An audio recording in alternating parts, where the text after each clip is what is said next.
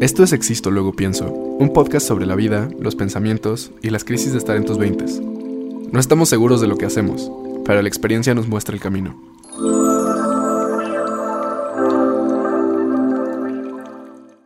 a otra semana de Existo, luego pienso. Gracias a todos por estar aquí. En verdad nos, nos encanta este proceso, nos encanta ser parte de esto, nos encanta que, que a ustedes les guste todo el contenido. Entonces, pues bueno, ¿cómo estás, Alonso? Estoy muy bien, muy emocionado de lo que vamos a hablar hoy, porque a ver, creo que la gente necesita contexto de por qué estamos metiendo un capítulo en medio de todo esto. O sea, porque, a ver, estoy prediciendo el futuro. Pero la próxima semana van a escuchar un capítulo que se llama el capítulo 31. Mm. Pero hoy estamos grabando el capítulo 31. Entonces está como raro. No nos equivocamos de fechas. El tema fue que nos invitaron a Premiere y vimos una película loquísima y sentíamos que teníamos que hablar de ella en este capítulo porque es una película muy buena. y la neta fue una experiencia muy bonita también todo lo de la premiere, ¿no crees? Ay, nos encantó. La película se llama Rotting in the Sun. Si la quieren ver está en movie. Em, pero la verdad es que, bueno, la verdad, o sea, fue, fue mi primera premiere. Como que nunca, o sea, yo no sé mucho de películas. No me odien. Sí. Em, entonces, pues ya. Eh, pero no, sí, o sea, yo estaba súper, estuve muy entretenida toda la película, pero más que nada como que me dejó me dejó pensando, güey. Dude, a mí también. O sea, creo que lo interesante siempre de estas películas de, arte en general, o sea, como que son como un poquito más de cine independiente, es que la forma en la que te dan el mensaje siempre es diferente a lo que es como el cine tradicional. Mm. O sea, porque esta película cubría temas de todo. Cubría temas de drogas, homosexualidad, sexo, suicidio. Entonces, o sea, como muy que incluso gentrificación. O sea, de verdad eran demasiados temas en una película de dos horas. Pero la forma en la que juega con todos esos temas para armar un mensaje completo me gustó. O sea, de hecho, mi cinéfilo interior estuvo como muy, muy feliz de, de, poder, o sea, de poder estar ahí, de poder escuchar al director explicar como todo lo que pensaba. O sea, fue una experiencia muy bonita. Y, y pues nada, o sea, nos dejó pensando con algunos temas que, que me gustaría como que ya lo hablamos antes, o sea, como fuera del podcast, pero como platicarlo aquí también. Creo que estaría súper chido. Entonces, Cuéntame, o sea, ¿qué, ¿con qué te quedaste de la película? Sí, sí, sí, justo, justo lo que dijiste, ¿no? Creo que es, es, mi primera vez como escuchando los comentarios de un director después de la película. Y algo que, que dijo em, Sebastián Silva, que me resonó muchísimo, fue que al final, es, o sea, es que en la película sale mucho como, le dicen doom scrolling, ¿no? Como el estás en tu celular y estás baje, baje, o sea, como scrolling, scrolling, scrolling, scrolling, scrolling y como que no hay, no hay fin, ¿no? Que eso, más y meterte drogas, pues es como muy similar a, a, a, suicidarte, o como a estarte como matando. Porque al final del día, pues es como, estás, lo estás haciendo para no estar presente. Entonces, eso como que a mí me, me estresó bastante porque en la película salen como muchos clips como así super random de TikTok o o Instagram y como que todas esas partes me estresaban al 100. Yo decía como, guau, apágalo, apágalo. Ajá, ¿no? O sea, porque normalmente el cine es como un escape, pero estás viendo literal un reflejo de lo que vemos todos los días. Ay, ya sé, qué horrible. Ajá, justo, justo. Pero no sé, ¿qué, qué opinas de eso, Alonso? A mí el tema con el que yo me quedé y qué es lo que está nutriendo el capítulo de hoy son como formas en las que morimos lentamente. O sea, porque durante toda esta película se repite como la idea de que mueres muchísimo antes de morir. O sea, obviamente el dude es súper depresivo. No, no Sebastián Silva, pero el personaje de Sebastián Silva en la película es súper depresivo. Entonces, y como que está muy amarrado al suicidio. Y eso me dejó pensando mucho como el... Dude, ¿de qué formas morimos cada día? ¿Y cómo podemos evitarlo? O sea, ¿qué podemos hacer para no caer en como ese doom scrolling? O sea, las drogas como que siento que es un poquito un tema más denso. Pero, o sea, creo que algo más como que te puedes relacionar con eso es, el doom scrolling, porque a mí me pasa, o sea, a mí me pasa que si estoy estresado, si estoy cansado, sobre todo cuando estoy cansado, como que literal lo único que hago es ignorar mis límites de Instagram y ponerme a ver TikTok o Instagram o Reels o lo que sea por muchas horas. Mm, y a veces, y ya después como que... Horrible. Cuando llegas como al final de la segunda hora, es como, güey, ¿qué, ¿qué, estoy haciendo? O sea, ¿qué pedo? ¿Por qué, ¿Por qué sigo aquí pegado? Y luego lo malo, o sea, como que cada quien tiene sus hoyos, ¿no? O sea, cada quien tiene como su algoritmo y todo eso. Pero mi algoritmo, por el tipo de persona que soy, es mucho como de motivación. Ajá. Entonces, como que consumo contenido motivacional, Ajá. pero no estoy haciendo nada. Entonces, es como un círculo vicioso de, de culpa, de que estoy doom scrolling, motivándome, pero sigo doom scrolling, motivándome. Ajá, ajá. Es, que como que estás en la ilusión de que le estás haciendo algo productivo, pero al final día no. A mí lo que me choca es como pensar que, porque siempre digo, güey, o sea, debería de leer más. Siempre lo digo, lo sigo pensando. Eh, Y pero luego es como de, güey, pero es que tengo un trabajo muy difícil, no tengo tiempo. Y Oh, luego veo mi screen time y como cuatro horas al día y digo, güey, o sea, sí tenía tiempo, la sí, neta. Sí, sí, Ajá. sí. O sea, creo que es... Sebastián igual dijo una idea en el QA, que es estar fuera de ti mismo. O sea, o no Mm. querer estar fuera de ti mismo. Algo así. O sea, como que la idea era que, por ejemplo, en la película usan mucho la ketamina, que es Ujú. una droga que te hace sentir como que estás muerto. Ujú. No, no voy a profundizar más en eso, Sí, no, no lo apruebo, no está chido, pero, o sea, sale en la película y lo relaciona mucho con el doom scrolling. Entonces, o sea, como él lo explica, es que esas dos acciones son cosas que no te hacen estar en ti mismo, o sea, que te sacan de tu cuerpo, que te mandan como a, a viajar o te mandan a perderte en algunos lugares, como por ejemplo el- los reels, TikTok, lo que sea. Y, o sea, ese no querer estar en ti mismo es lo que no te permite crecer. Y Mm. justamente, o sea, yo creo que, por ejemplo, un libro, y porque a mí me ha pasado, o sea, también me Ujú. pasa como lo de los libros, de que quiero sentarme a leer y no puedo porque estoy como en otras cosas. O sea, siento que un libro, más allá de que no estés en ti mismo o que te pierdas en el libro, estás conscientemente leyéndolo, porque estás como absorbiendo Ya. lo que estás Sí, pasando sí. ahí. Y cuando estás en Instagram o en TikTok, como que realmente no estás ahí. O sea, solo estás como pasivo. No, no sé dónde está tu Es cerebro. que, por ejemplo, en, en psicología cognitiva explican este fenómeno porque los libros no son tan fáciles. O sea, comparado al texto que te ponen, por ejemplo, en un libro versus un, un reel, o sea, la información te llega en el reel ya digerida, ya súper fácil. Entonces, por eso es que es muy fácil como se...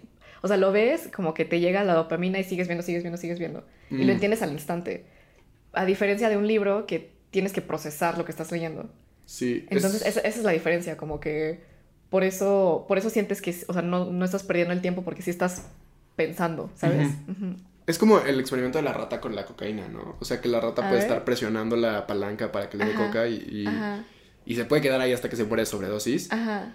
Pero, o sea, si la rata tiene como un, un ambiente más amigable, o sea, si la rata está en la naturaleza y aún así tiene acceso a la cocaína, no lo va a hacer porque tiene un- una base que lo soporta y que le ayuda Ajá. a no querer estar pegado a esa dopamina todo el tiempo. Güey, amo ese experimento. Creo que, bueno, la primera vez que lo vi creo que fue en un TED Talk.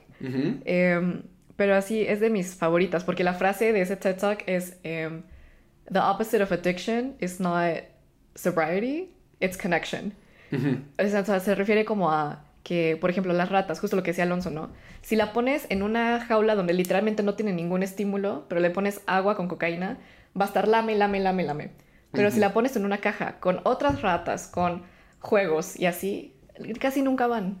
Y es lo mismo que nosotros, ¿sabes? O sea, siento que es muy buen punto de reflexión para decir como, ok, o sea, ¿en qué ambiente estoy que necesito estarme, estar lame, lame, lame la cocaína, ¿sabes? En este caso, Reels y TikTok. Ajá, en este caso, No, no ah, estamos exacto. yendo a las drogas. Exacto, entonces, ay, sí, súper interesante. Pero a ver, a ver, ¿cómo, qué podemos hacer para dejar, soltarlo, estar más presentes? wow. Yo aprendí mucho del experimento de la rata.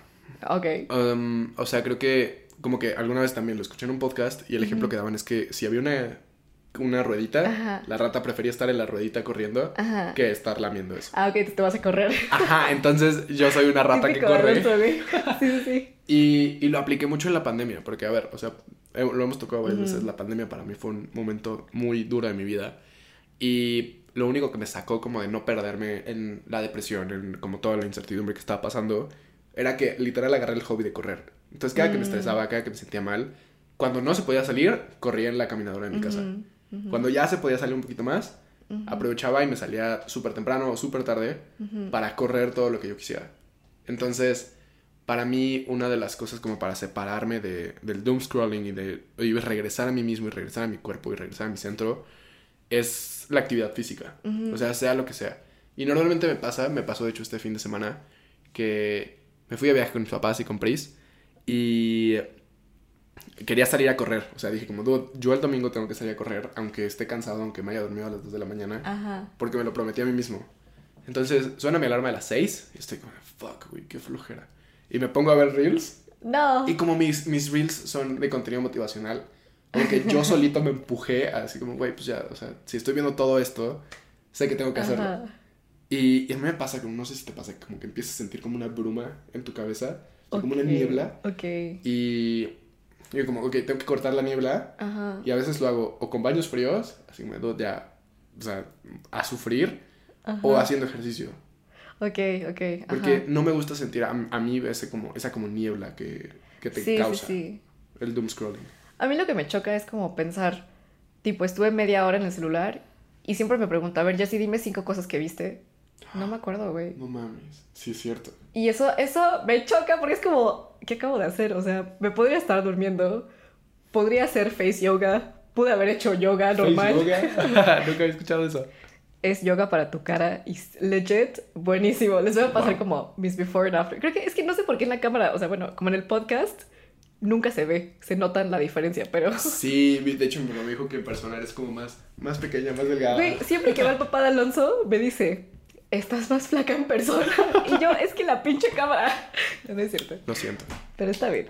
Eh, pero sí, justo es como ¿por qué estuve media hora en el celular si ni siquiera me acuerdo de lo que hice? Eso me choca, como que me siento que fue cero propósito y pues sí, como mucho, da miedo, O sea, da mucho miedo. Y yo creo que a lo que lleva, y es otro punto que se toca en la película, es como el nihilismo. O sea, como este mm. como separación, o más bien como pérdida de esperanza en la vida, o pérdida de disfrute en la vida. Porque, dude, si todo lo que estás haciendo es, o sea, perderte en redes sociales o perderte en diferentes hoyos, realmente no te estás conociendo a ti mismo. Y realmente no estás creciendo. Entonces, o sea, yo creo que, por ejemplo, hay otro personaje en la película que literal es un influencer. Y, o sea, como que este influencer siempre está diciendo, o la forma en la que lo interpreté yo, Sebastián, si no lo estoy interpretando bien, lo siento. Pero la forma en la que lo interpreté yo es que el influencer dice que ama su vida, pero realmente al final también se da cuenta que está vacío. O sea, porque literal no está haciendo él mismo en redes sociales, solo está haciendo imitaciones de otras personas. Entonces, eso como que a mí me enfrentó conmigo mismo porque yo recuerdo que la época donde estuve más triste en mi vida fue cuando estaba tratando de forzarme a ser alguien para obtener likes o para obtener seguidores. Ay, qué difícil, ajá. Y, y, justo como cuando salí de eso y me enfrenté a mí mismo, como que encontré una autenticidad que no puedes encontrar en ningún otro lugar. Pero es muy complicado y es muy difícil. Sí, sí, sí. Pero siento que esa es como la cura para el nihilismo. O sea, literal es la incomodidad y hacer cosas difíciles que vas a superar. O sea, que sabes que puedes superar. Mm. Como mi amigo Sergio, o sea, es, bueno, es nuestro amigo, de hecho, no sé por qué. Me, lo estoy adueñando. Pero... Es que entre Sergio y Alonso hay algo. Pero, o sea, me estaba platicando el otro día que corre en la caminadora. Y es como, o sea, si tú te pones como el reto de voy a correr 10 kilómetros, el reto puede ser muy grande cuando estás empezando desde cero. Pero si dices como, ok, no 10, pero 5. 5 es como media hora en la caminadora. o sea, como que es algo más attainable, achievable y que puedes lograr a comparación de, quererte poner algo tan grande y no lograrlo y eso como que te, te baja. O sea, como que dices como, dude, no soy suficiente. Sí, creo que también justo lo que dices siempre hay que dividir tus goals en, cachitos más chiquitos. De hecho, hay, o sea, Perdón, qué godín va a sonar esto. Em, en Microsoft hay una aplicación que se llama To Do. Entonces, güey, ahí te deja poner como cosas que tienes que hacer, pero también te deja poner como sub goals o como pasos chiquitos que tienes que llegar a hacer para eso, como para, lo, para terminarlo. Y eso me encanta. Entonces, justo es como lo que dices, o sea, hay que dividir, ¿no? Y, y eso que dices de ser un poquito más auténticos o como de descubrir quién eres. Güey, siento que, o sea, siempre lo digo, pero siento que son ciclos, güey. O sea, hay veces en tu vida donde sabes quién eres, estás muy bien, pero luego te meten a un ambiente diferente y dices como de fuck, o sea, como quién soy, como realmente, ok, o sea, voy a poner contexto, ¿no?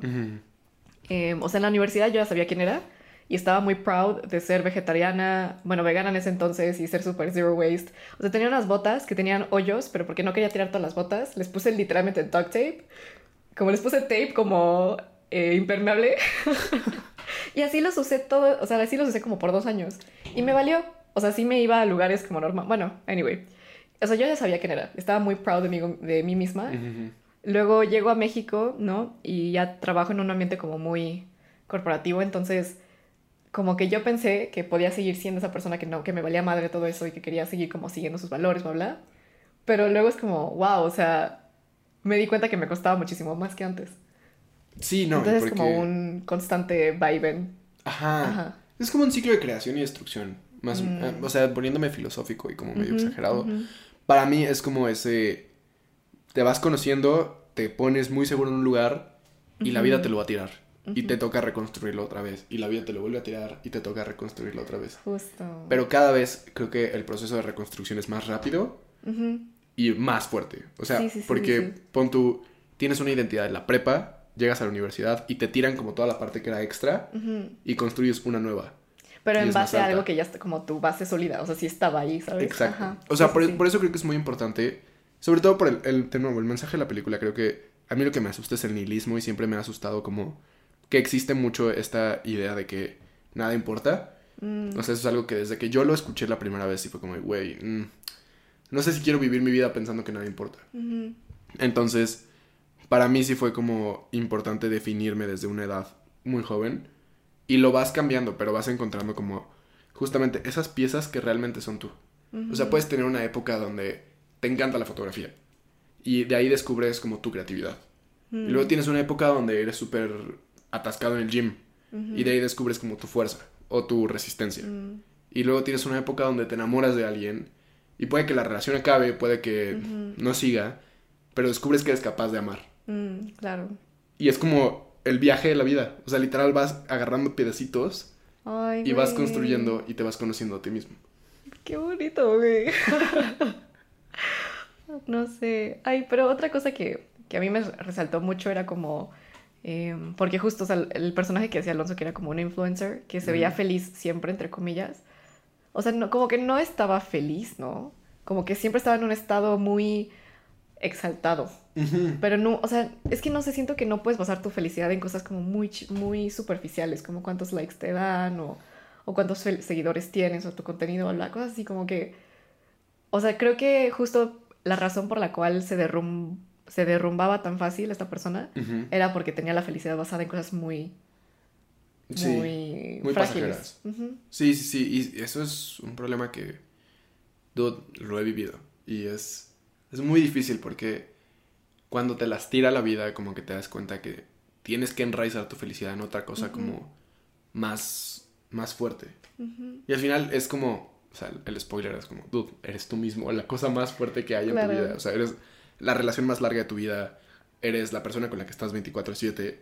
Entonces, si no eres capaz de ser feliz por tu propia cuenta, no vas a ser capaz de ser feliz cuando tengas millones de dólares, cuando tengas millones de seguidores, cuando tengas a la pareja de tus sueños, el coche de tus sueños, la casa de tus sueños. O sea, no vas a ser feliz porque realmente nunca aprendiste a ser feliz contigo mismo. Güey, mi maestro de, de meditación decía que lo único permanente en la vida es nuestra respiración. Lit es lo único que vas a tener desde que naces hasta que mueres.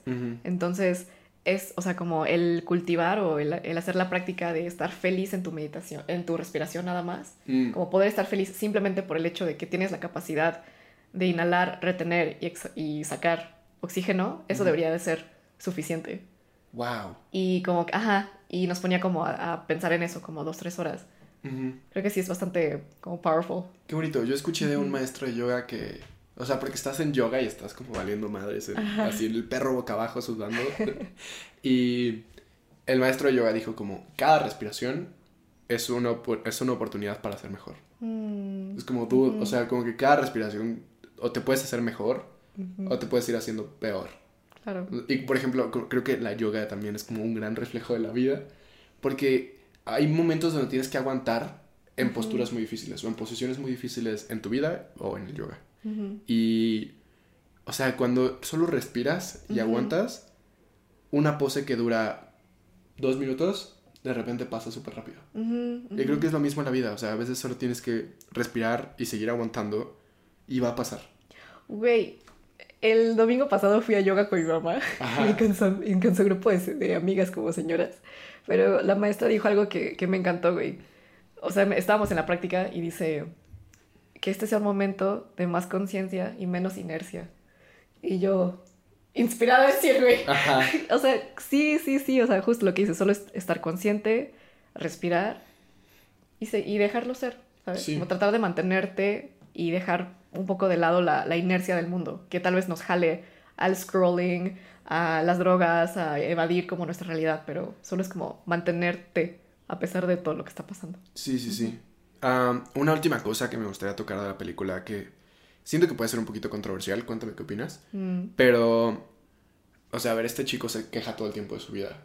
Y si lo piensas, o sea, el personaje es un actor que le va muy bien porque vive en la Roma, uh tiene su propio departamento, es extranjero viviendo en México y la vida de los extranjeros en México es como increíble.